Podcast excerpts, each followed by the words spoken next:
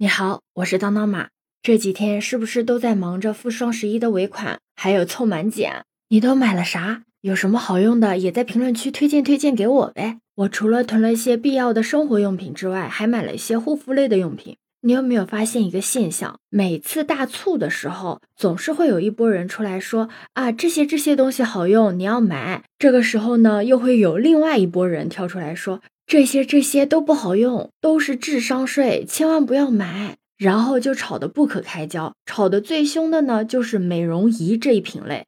其实美容仪也是有很多种类的，如果你想要入手，一定要提前做好功课，然后要问问自己能不能坚持用下来。因为如果你不坚持的话，你买什么都是白费。这东西是要一个长期坚持用的一个过程。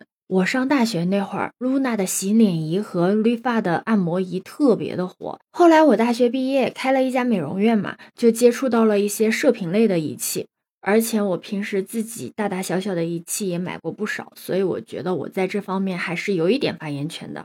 其实我每次听到有人在那边讲美容仪就是个智商税，我都会想要反驳一句：是不是智商税，得看你是怎么看它的，以及你自己到底有没有在坚持的使用它。你不能说，嗯，你去健身房一个月就健身一次，然后没效果，你怪人家健身教练不行吧？然后说人家健身房坑你钱不，对吧？还有一点就是，你去买仪器的时候一定要做好功课。一定要搞清楚你要买的那台仪器，它究竟是什么样的作用，千万不要因为大减价或者是别人说了，然后你上头了而去买它。像我有段时间就特别的喜欢跟风，然后我从一个博主那边种草了 New Face 的美容仪，它主要是靠微电流来进行一个消肿提拉的，但是我对这个微电流过敏，我才开始并不知道这件事情，我以为是我用错了什么护肤品。最后我发现，每次只要我用这个 New Face 的美容仪，我的脸第二天必像一个猪头一样。后来我就不用它了，但是我妈用它就特别的好，因为它那个微电流的及时的消肿的效果和提拉的效果都特别的明显。所以你看，同样的一款仪器，在我脸上用就不行，但是我妈用的就特别好。所以仪器也是分肤质的。还有那个被骂的最多的注氧仪。我觉得，如果你要买这个产品，你就要透过现象看本质。它本质上呢，就类似于个喷壶一样的东西。比方说，我们用的化妆水，对吧？本来我们是用手或者是化妆棉擦拭的，那注氧仪就是把化妆水倒进去，然后再喷在脸上，可不就是类似于喷壶一样吗？只是说用它可能会省事儿很多，因为它确实喷出来的水雾会比较的细，然后会更加均匀的分布到全脸。但是呢，这种我就建议你买个几百块钱的就行了，不用买到上千那么贵的。虽然贵的，它喷出来的水雾会更细一点，然后会更均匀一点，但是它要用它配套的精华，那些精华又不一定适合你。当然，如果你觉得它颜值高，你又喜欢他家的精华，然后整个配套起来又特别的省事儿，价格呢你也能接受，那你买也没什么。但是你要明确的知道，它只是给你表皮补水的，它也起不到什么太大的作用。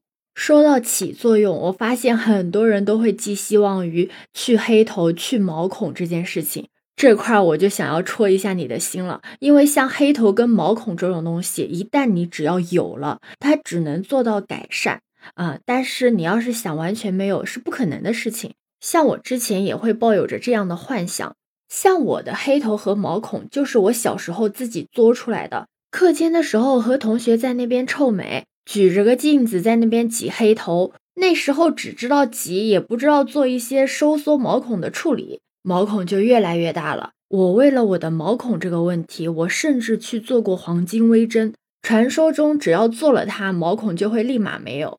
你要问我有没有效果，我告诉你有的，但是是及时的效果。过了这一阵子之后，它又会回来。而且我那个时候是做了三次一个疗程的，每次做的过程都巨痛苦，它的疼痛感以及恢复期都特别特别的长。我做完的时候，我爸妈看到我的脸都觉得你是不是毁容了呀？就已经夸张到那个程度了。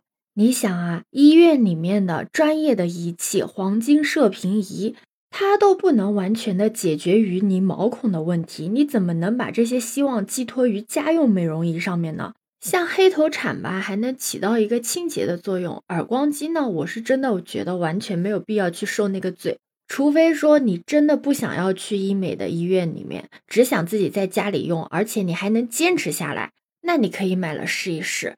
其实对于我自己来讲，像黑头铲、耳光机，还有那个按摩类的仪器，我都是坚持不下来的。最后这些仪器我都送给我的小伙伴了。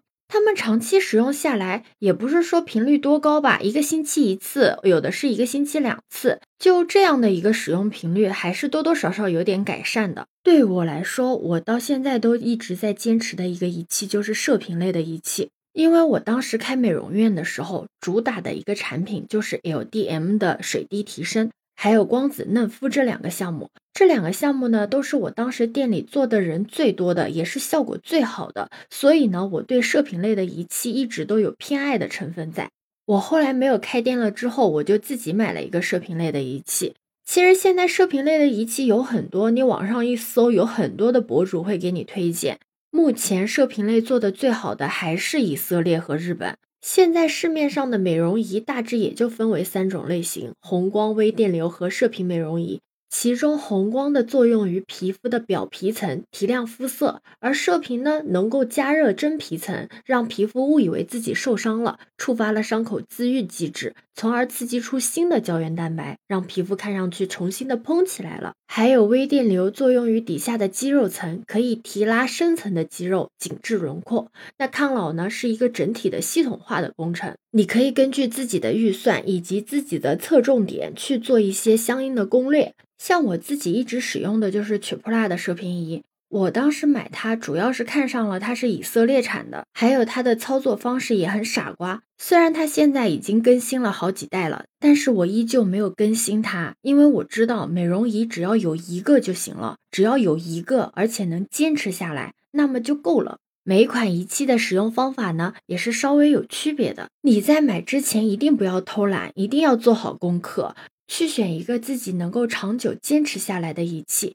如果你觉得自己坚持不下来的话，那么你千万不要买，因为如果你不坚持，把它放在抽屉里面，不管你买的有多贵，或者你买的是第几代，那都是没有效果的。那你还不如把钱存在那边呢，对吧？